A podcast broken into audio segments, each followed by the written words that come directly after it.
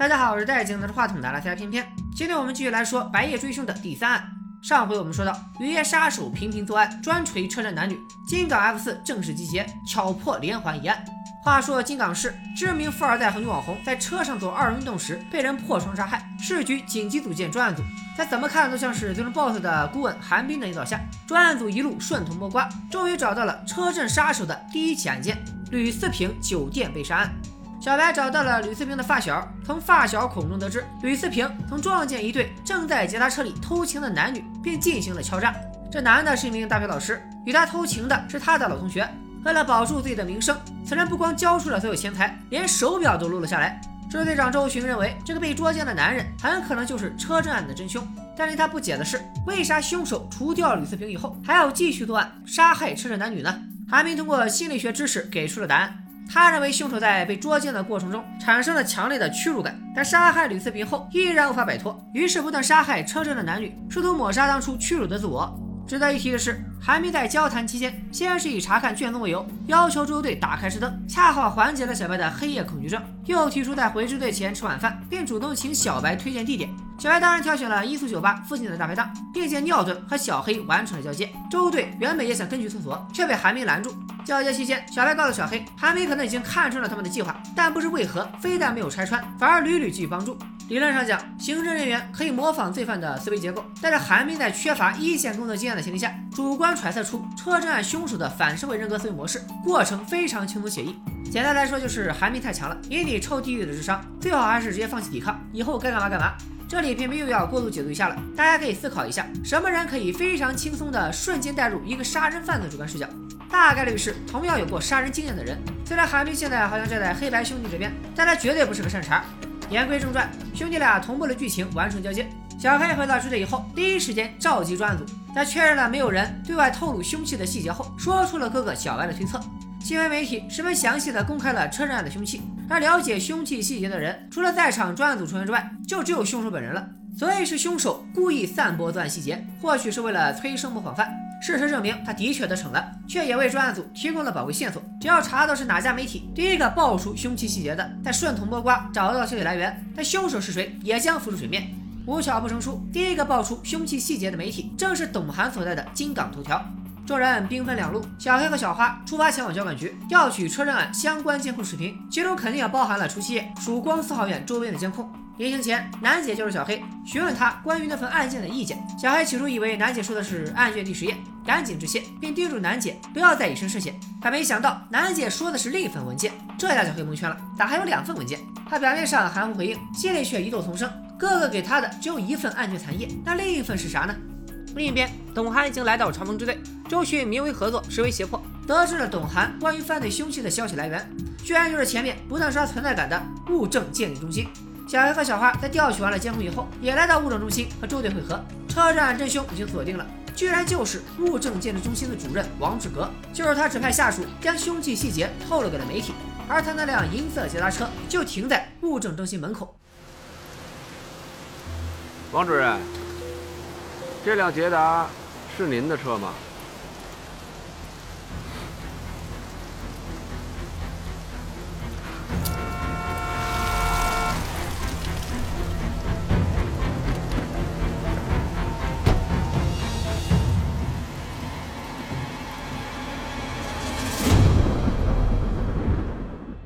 对物证中心职员的调查得知，王志格有高度的强迫症和洁癖，大到桌椅摆放，小到垃圾分类，都要规制的整整齐齐。实际上，韩冰也早已通过王志格回避肢体接触以及办公室过于整洁的摆布，看出了王志格的强迫症和洁癖。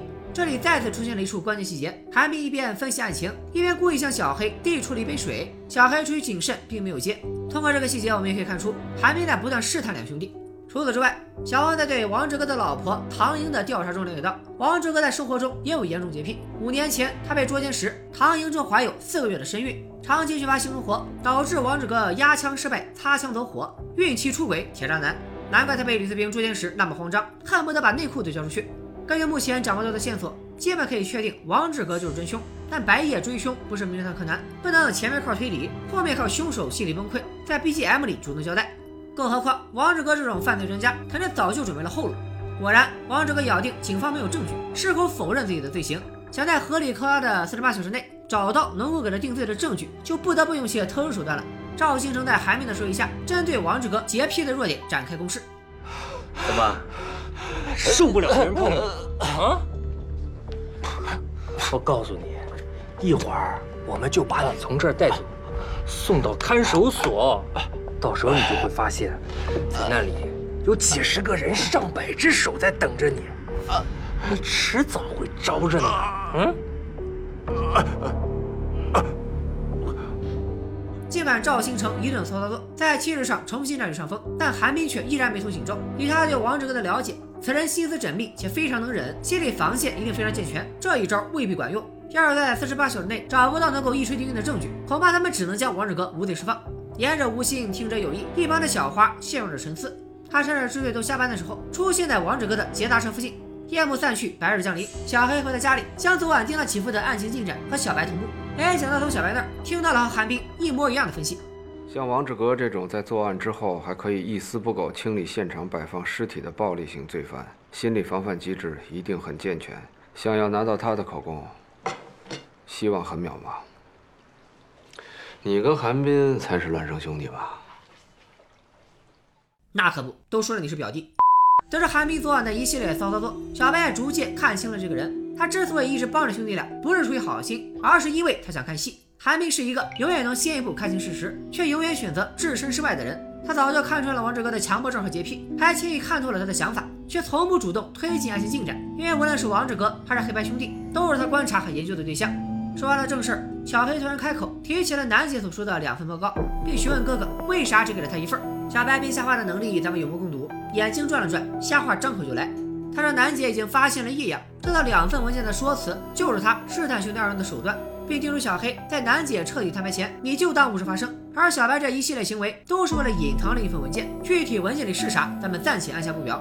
且说这小白回到支队，发现周巡愁眉苦脸。两个支队，十个探组，全天候工作，愣是没找到和当年王志革车震的那位老同学。周队怀疑这老同学压根就不存在，而是王志革拿来忽悠吕思平的说辞。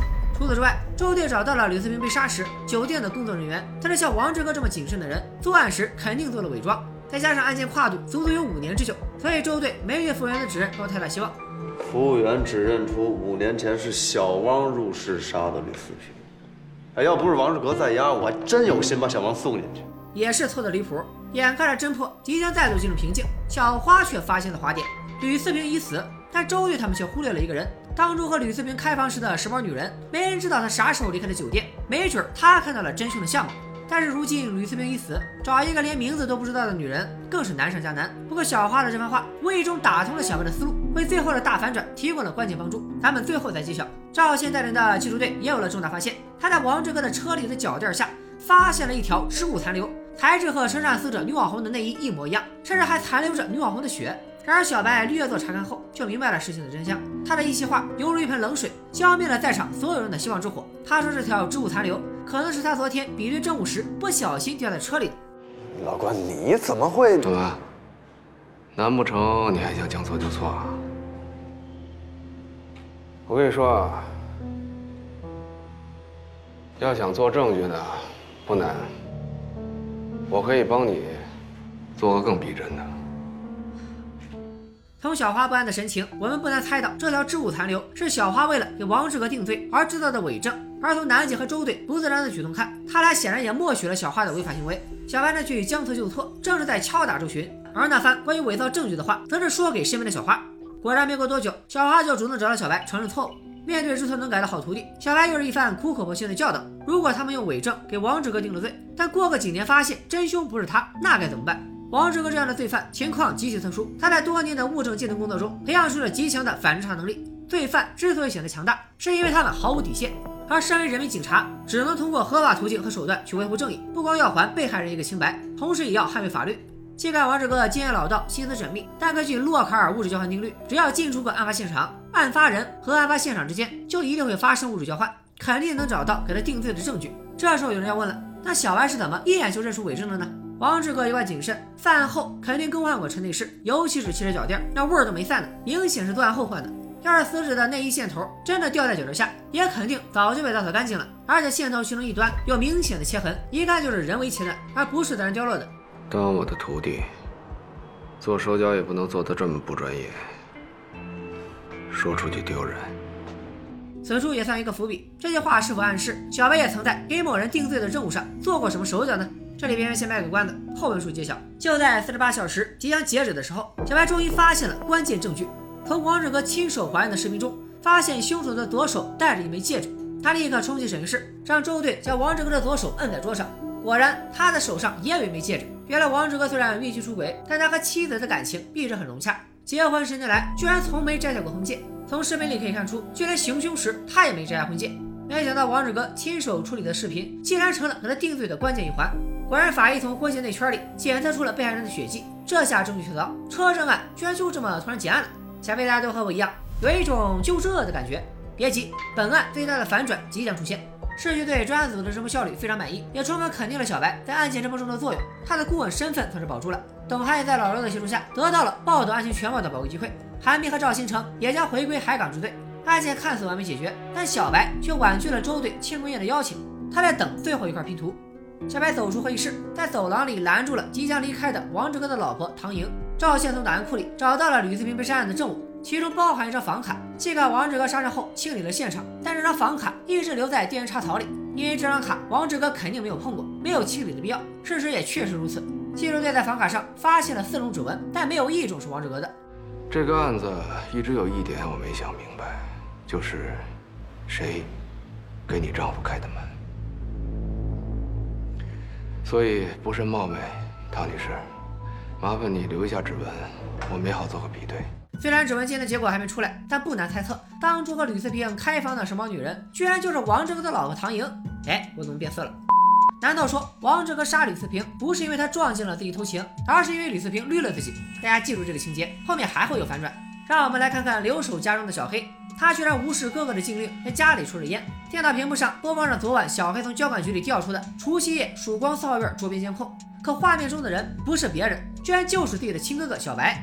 同样是监控视频，长风支队技术科里，赵倩发现前一晚的支队监控拍下了小花制造伪证的全过程。这段监控一旦曝光，别说是外星组的职务，小花很有可能要被逐出警队。到时候他赵倩不就能顺理成章进入外星组了吗？想到这里，赵倩默默将视频导入光盘，可没想到螳螂捕蝉，黄雀在后，光盘被副支队长老刘强行截胡了。他正愁没借口把小花调离外星组，这冠冕堂皇的理由说来就来。摆在小花面前的有两个选择，要么离开外星组，要么接受市局的处罚。没想到女大不中留，小花宁可承担处罚，也要留在外星组。说到保护，在我犯错误的时候，好像是关队保护了我，可没见您刘队替我出头。小白赶在夜幕降临前回到家，得知弟弟拿到了曙光骚扰的监控，心里咯噔一下，只好强装镇定。可迎接他的是弟弟小黑一肚子怨气，因为监控不光拍到了安藤，还在同一个位置拍到了小白的身影。有了这层证据，小黑甚至怀疑安藤并没有做伪证。他确实看到了一个顶着小黑面孔的人，可那个人并不是小黑，而是小白。小白当晚就在曙光四号院，而他却对小黑只字未提。面对亲兄弟的不信任，小黑出离愤怒。在这场换人计划中，他承担着绝大多数风险。在家里放屁都得夹着放，在行政队就得全力扮演小白。一旦露出半点马脚，他们的自作聪明就成了自投罗网。我每天都好焦虑啊！小黑心里清楚自己没杀人，更不相信小白会杀人。但让他百思不得其解的是，身患黑夜恐惧症的小白，当晚为什么会冒着犯病的风险出现在曙光三号院？他以离家出走为要挟，逼迫小白说出当晚发生的一切。看着即将夺门而出的小黑，小白彻底坐不住了。你疯了，想死是吧？死我也不死在这儿。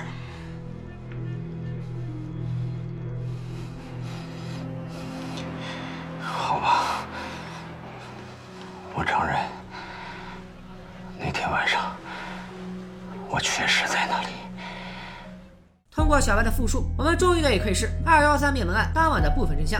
我们在先前小白的回忆中得知，两年前他参与了一场针对军火集团的抓捕行动，导致同事五零零被误杀，他的配枪也在行动中遗失。半年前的除夕夜，小白突然接到一通电话，对方称有小白失踪的线索，约小白在曙光四号院附近碰面。就在小白快要到达约定地点的时候，却接到了周队打来的电话。说曙光骚院发生灭门案，从现场提取的 DNA 等线索全都指向了小黑。小白的弟弟知根知底，知道他不可能杀人，于是第一时间联络到小黑，给了他两个选择：要么投案自首，要么立马跑路。这才有了后来的换人计划。虽然不清楚给他打电话的人是谁，但这个人提到了持枪的事，很可能也了解灭门案的内幕。尽管小白已将一切和盘托出，但参考他编瞎话的能力和前科，小黑最终还是选择了离开。你们俩呀，是兄弟。芳儿啊，虽然你比他只早出生了几分钟，那也是哥哥呀。以后啊，多照顾他点儿啊。妈，您放心吧。说是弟弟啊，其实你才比他晚出生了那么几分钟，你要照顾好他呀，啊！和每一个离家出走的小屁孩一样，小黑要做的第一件事就是找一个落脚点。身为 A 级通缉犯，酒店肯定是没法住了，又不好意思寄居一次酒吧。小黑左思右想，终于想起了一个人。我靠，你丫这些天都死死哪去了？这位胸口藏着杀气的老铁名叫大壮，人送外号小栗旬、金港分巡，和小黑是过命的交情。从这满满一仓库的金丹设备，我们就能猜到，这大壮绝不是个简单人物。没错，在他不羁的外表下，隐藏着金港第一黑客的身份。小黑要是想跑路，他分分钟就能办一套出国手续。小黑也是一点都没和大壮客气。案卷资料在公安部的网络上会不会有备份？黑进公安部难度实在太高，而且万一不小心黑进去了，那这剧恐怕都过不了审。小黑只好退而求其次，让大壮破解长风支队的监控，二十四小时盯梢支队情况，想办法冒充哥哥小白混进去，偷走灭门案的案卷。我说你搞这么半天到底行不行啊？那我行不行啊？你当这是看的脑残电影呢？呱，一摁回车，这白宫厕所什么样都让你看得一清二楚的。盯上长风支队的显然不是小黑，押送王志哥的车队遭遇袭击，包括老刘在内的几名警员受轻伤，车站侦凶王志哥竟然被劫走了。据老刘回忆，当时他已经察觉到有人跟踪，期间也试过联系指挥中心，可不光对讲机里都是杂音，连手机都没信号。显然劫走王志哥的人事先准备好了信号屏蔽器。紧接着，一辆汽车从侧方撞翻了押送王志哥的车辆，劫匪用辣椒水放倒了警员，将王志哥带上了一辆咖啡色奥迪，随后扬长而去。劫匪对押运流程了如指掌，全程也就在短短三分钟内，一看就是专业团队。周队立刻请求市局支援，封锁金港南站，阻止王志哥逃往外地。他们在交管局的帮助下找到了那辆奥迪，可留给他们的只有满车的辣椒味。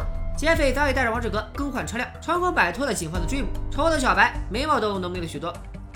一转眼，两个小时过去了，调查一筹莫展。小白只好让周队向公安部申请通缉王志哥。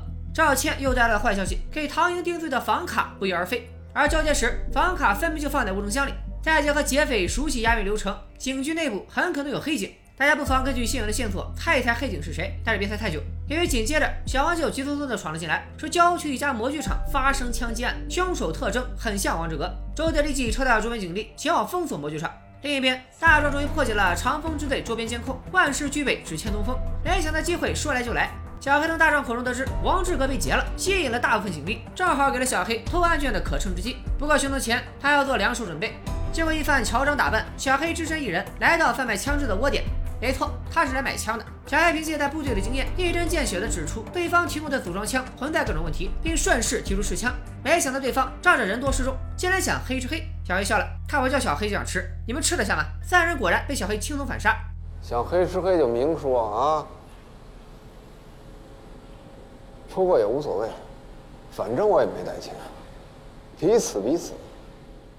小黑拿着枪来到音速酒吧，老板娘显然是个有故事的人，看见小黑拿着枪，非但一点都不害怕，还主动上前搭话。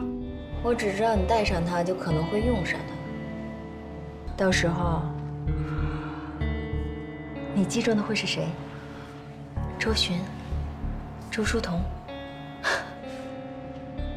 还是高安南？这边，小白和周巡带队来到模具厂。死者是一名普通工人，从地上的弹孔推断，他是跪在地上，以行刑的方式被人从背后枪杀的。再结合目击证人的口供，基本可以确定持枪杀人的就是王志哥。劫匪救走王志哥时，并没有抢到警枪，那王志哥手里的枪是哪来的？他又为什么要冒险跑来杀一个模具厂的工人呢？小白结合开模机上残留的金属粉末推断，王志哥专程来这儿是为了制作消音器，而杀人只是为了灭口。罪犯逃亡过程中，枪声往往能起到威慑作用。王志哥居然专程做了消音器。说明他非但没想逃，还要去杀某个特定目标，而目前可能性最大的就是把他们夫妇搞得家破人亡的小白。赵县主动请缨做弹道检测，争取找到枪械出处。小白提醒他，王志哥使用的是九毫米口径的手枪，符合大部分警用枪的参数，所以要优先排查警方持枪。此时，郊区又有一名出租车司机被枪杀，凶手抛尸路边后驾车逃逸。周队立马带队前往现场，司机同样死于行刑式枪决。不用说，肯定又是王志哥。长风支队几乎全员出动警搜五，就连受伤的老刘都在一线待命，只剩下两个探路留守。小艾提出和小花一起行动，寻找线索，他的请求当然被驳回了。身为重点保护对象，从现在起，他小白的脑袋就别在周巡的裤腰带上了。夕阳西下，夜幕即将降临，可派出去的探组却石沉大海，没有半点王志哥的消息。周队是急得在走廊里直打转。这时，对讲机里传出小旺的声音，说离支队有段距离的一家超市发生持枪抢劫，嫌犯特征和王志哥基本一致。去魔芋厂抢出租车，这些都能理解，但为啥要抢超市呢？周队不得其解，带着小花和仅剩的两个探子出发去超市，小白则留守支队。队里大领导都不在，都有人在这坐镇啊。不是有老刘在吗？哎呦，那是个棒槌。再说了，黑灯瞎火的，我怕照顾不过来。啊！从周队的话里不难看出，他已经对小白的黑夜恐惧症有所察觉。周队前脚刚走，后脚赵倩就打来电话。弹道报告出来了，确实是长风支队两年前的一把实枪。当提到警枪编号时，小白蒙圈了，因为王志哥手里的正是五零的遇害当晚他丢失的那把枪。这显然不是一场巧合，背后还有更大的阴谋。小白正想再次确认弹道测试的准确性，通话却突然中断了。与此同时，小黑在监控里看到周队率队出警，又推测身患黑夜恐惧症的哥哥肯定留守支队。天时地利人和，此刻正是潜入偷取案卷的最好时机。没想到有人捷足先登，监控里突然出现一个神秘人。他闯入支队大院，一枪击毙门卫。想必大家都猜到了，此人正是王志哥。原来他制造的一系列骚乱都是为了调虎离山，他真正的目标就是去毫不设防的支队里手刃小白。现在不光小白，南极也在支队，小黑立刻出发前往救援。另一边，小白先找到了南姐，在得知两人的手机都没有信号以后，立刻想到了王志哥。他让南姐用座机通知周队回防，可惜他们还是晚了一步，支队的电路和电话线都被王志哥切断，就连对讲机的信道也被占了。长风支队成了一座和外界隔绝的孤岛。小白强忍黑夜恐惧症，找到了老刘，告诉他王志哥已经进入支队，一场恶战在所难免。如今只有先去枪械库拿到武器，集结所有剩余警力，抓捕王志哥。可迎接老刘的是一扇铁门，电路和备用电源都被切断，枪械库强行落锁。按照规定，没有支队长以上的命令，管理员无权给老刘开门。这家伙给我急了，手心直冒汗。但老刘十分理解管理员的行为，拒绝了对方借来的配枪。要是王志哥也来到枪械库，管理员必须有武器自保。老刘只好赤手空拳出发，集结警员。丧失战斗力的小白和楠姐躲进法医实验室，却还是被王志哥发现。大门岌岌可危，小白能做的就是牺牲自己，把楠姐藏进实验室里屋。王志哥破门而入，正要开枪，只见一道黑影，呼嚓一声横空杀到。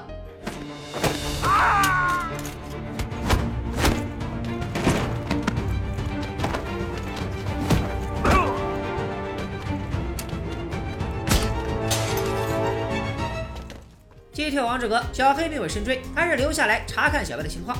眼看哥哥小白就奄奄一息，小黑不得已只能在楠姐面前暴露自己。这对苦命鸳鸯终于相认，但现在显然不是虚有的时候。根据小黑的说法，小白的黑夜恐惧症学名叫逆向型感光性休克，一旦没有光源照射，小白就会休克，甚至窒息而死。那好办，我把屏幕亮度调到最大，小白加油，我只能帮到你这儿了。楠姐用吗啡降低小白的器官反应能力，缓和休克症状，勉强保命。恢复意识的小白让弟弟赶紧离开。因为他知道以周迅的智商，很快就会察觉异样，并返回支队。刚重逢的恋人又要劳燕分飞，临别之际，楠姐告诉了小黑一个大家可能早就猜到的惊天大秘密：你一定要注意安全啊！放心吧，因为你要当爸爸了。原来这就是楠姐一直想告诉小黑的事。那天楠姐给小白的两张文件，一张是二幺三灭门案案卷第十页，另一张就是医院的 B 车单。这时候有人要问了：楠姐怀孕了，咋一点都看不出来呢？实际上，楠姐第一次出现，我们就能看到她的小腹隆起，但是被白大褂盖住，并不明显。而到了后面的第十五集，她的肚子又成了这样，可见剧组在细节上确实很用心。关于楠姐的怀孕，剧中也有多处暗示。首先，楠姐屡次提出有重要的事要转告小黑，而小黑总觉得楠姐有些怪。其次，赵现在在桌子里看到过阿司匹林，孕期使用阿司匹林能够缓解妊娠期高血压和胎儿宫内生长受限，关键是能缓解呕吐等妊娠反应，但过量使用可能会对胎儿产生不利影响。南姐为了掩盖怀孕的事实，还不得已而为之。因为现在准妈妈们最好不要模仿。本期的小葵花妈妈课堂就到。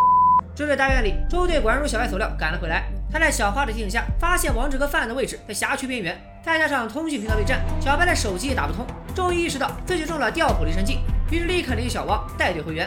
他和小花则先一步回到支队，门卫的尸体证实了他的猜测。周队向市局和周边警局申请增援，叮嘱小花留在车里保护好自己。如果发现王志哥不用鸣枪示警，直接击毙。自己在带着手电，孤身潜入漆黑一片的支队大楼，却和正在车站的小黑狭路相逢，全局最终打在两个男人之间，一场大战在所难免。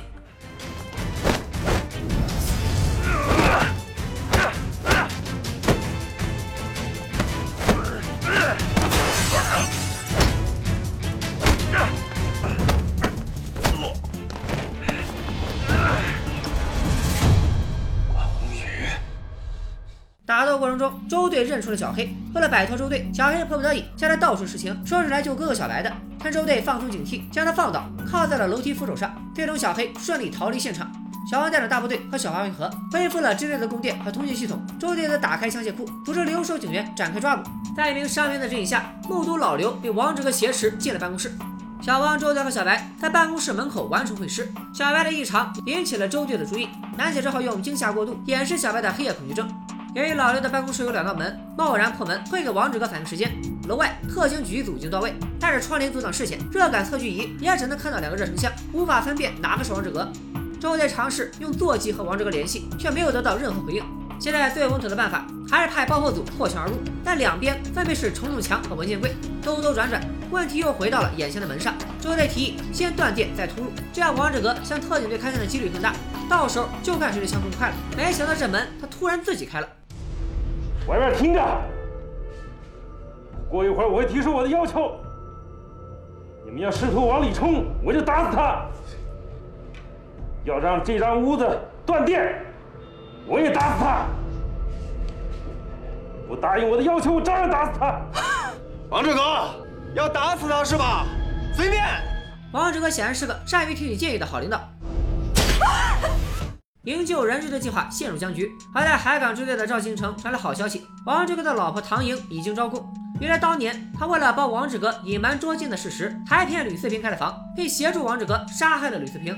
看来王志哥夫妻俩感情深厚，关键时刻唐莹就是一枚至关重要的棋子。为了确认老刘的情况，小白以人质的重要性威胁王志哥，迫使他同意。楠姐带着塑料器械进屋检查了老刘的伤情，好在子弹没有伤及骨头和动脉，但卡在了肌肉里。如果不尽快手术，老刘将面临截肢的风险。此外，楠姐还带来一条重要信息：抢救老刘时，她注意到王志哥正在用手机给一份卷宗拍照，而老刘的办公室里只有从周队那拿到的二幺三面办卷宗。周队第一时间想到了小黑。说起来，你弟刚才也潜入了支队。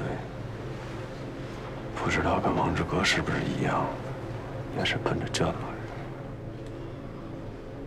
我弟，我弟来过。你没见着他？他说他来救你。面对周队的质疑，小白这回不编瞎话了，直接转移话题。他说王志哥手里的枪就是他两年前丢失的那把。话音未落，人群中手机铃声此起彼伏。看来王志哥为了把拍到的案卷发送出去，已经解除了信号屏蔽。不仅如此，王志哥拍完照居然把案卷烧了。这下只有他背后的神秘势力掌握二幺三面板的案卷。小白立刻联系技术队赵倩，得知两分钟前王志哥向外发送了一个二点六兆的压缩包，接收方是个移动中的手机或者 iPad 之类的手势终端。小白立刻决定兵分两路，周巡亲自带队追踪信号接收者，他自己则留下来蹲守王志哥，保证老刘的生命安全。但周巡还是把现场指挥权交给了赶来支援的分局局长。虽然局长转手就把指挥权交给了小白，但随着小黑的出现，小白已经彻底失去了周巡的信任。周队前脚刚走，后脚王志哥就再次挟持老刘出现在门口。他要求所有警察在五分钟内撤出大楼，再为他准备一辆加满油、摘掉牌照的车，用对讲机和他联络。在确认安全后，他就会放了老刘。但老刘的枪伤拖不得，小花挺身而出，提出了用自己交换老刘。毕竟老刘是个经验丰富的老刑警，再加上腿伤导致行动不便，肯定远远不如小花这个腿脚灵便但资历尚浅的现代女警。尽管小花的鞋值价值远比不上老刘，但是在得知小花就是老刘的亲生女儿后，王志哥还是同意了小花的请求。小白让警队撤出大楼，表面上满足王志哥的所有要求。但众所周知，我国公安干警从不和罪犯谈条件，如果谈了，那就是缓兵之计。小白独自留下引导王志哥，三言两语间试探出了王志哥独闯警局的动机。原来他背后的势力用给唐莹定罪的关键证据房卡相要挟，让他来杀小白。所以王志哥的所作所为都是为了帮妻子脱罪。小白刻意隐瞒了唐莹已经招供的事实，谎称市局正在连夜提审唐莹，为之后的狙击埋下伏笔。没错，在小白的安排下，支队大楼外早已布下天罗地网。观察哨包围，一号哨就位，二号哨就位。三号哨就位。特警队，狙击二组到位置了吗？就位，视野清晰。奈何对手是王志格，他熟知支队周边地形，知道侧面无法设置狙击点，反侦查经验又极其丰富。挟持小花走出大门，用小花把自己挡得严严实实。狙击手一时竟然找不到合适的射击角度。眼看着王志格离汽车越来越近，小白急中生智，伪装市局人员在对讲机里说出了唐英招供的消息，成功扰乱了王志格的心神。狙击手也瞬间把握时机，用一颗子弹结束了王志格罪恶的一生。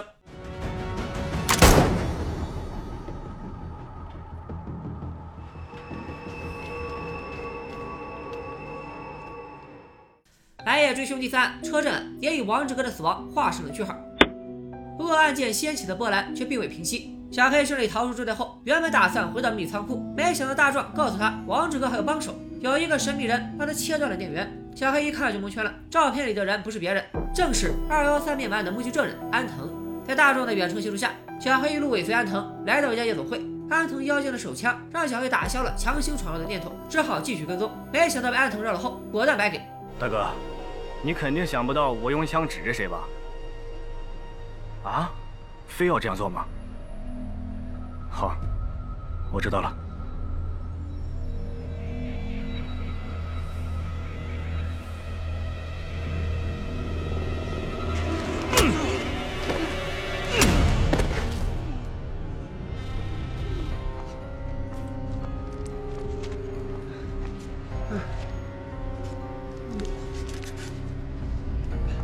姓关的，有时候命大也不是一件好事。与此同时，追踪信号的周队也在技术队的帮助下找到了夜总会附近，凭借资深刑警可怕的直觉，和安藤擦肩而过。哎，你。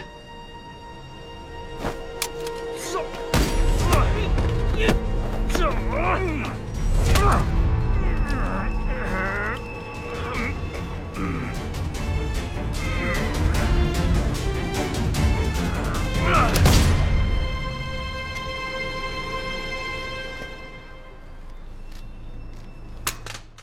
没想到，一副豹子相的安藤居然在上线几分钟之后就领了便当。可周队并不知道安藤的身份，在技术队的核查下，周队最终确认眼前的神秘人就是接收王志格案卷照片的人。这头周队解决了安藤，但被小黑也打倒了巡查警员，逃之夭夭，避免了进一步白给。第二天一早，安藤的尸体被带回支队，小白惊讶之余却没有说出安藤的真实身份。面对周队的质问，也矢口否认自己和小黑还有联系。周队怀疑王志格是小黑的帮凶，因为毁掉案卷，小黑是最职业的受益人。小白却说自己希望案卷完好无损，这样他就有机会查明真相。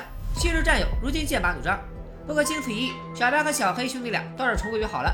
坐在音速酒吧老板娘的车里，兄弟俩互动有无。最关键的是，昨天安藤塞进小黑兜里的，居然就是已经遗失的房卡，这显然是又一次陷害。万一当时小黑被周队抓住，后果不堪设想。但小白和小黑的相貌完全一致，很难确定安藤要陷害的目标到底是谁。王志格为什么要烧掉案卷？又为什么要拍一份留存？随着灭门案的种种细节被揭开，白夜追凶的主线进一步推进。安藤背后的组织为何一而再、再而三的陷害小黑？警局内部的黑警到底是谁？小黑能否为自己翻案？本条视频点赞过二十万，我将继续加班加点干出白夜追凶的第四案绑架案，那则可老精彩了。开场就是小黑和酒吧的女歌手在床上醒来，想知道小黑到底有没有失身？赶紧点赞吧！拜了个拜。起了，暗潮汹涌，此消彼长，春暖秋凉，别来无恙，明月当空，乘风破浪。